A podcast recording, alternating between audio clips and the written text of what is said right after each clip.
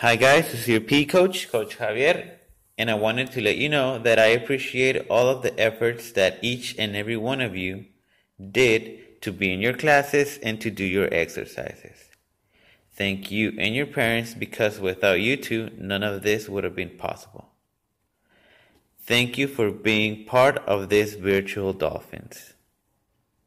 And last but not least, on three, guys. One, two, three. Dolphins.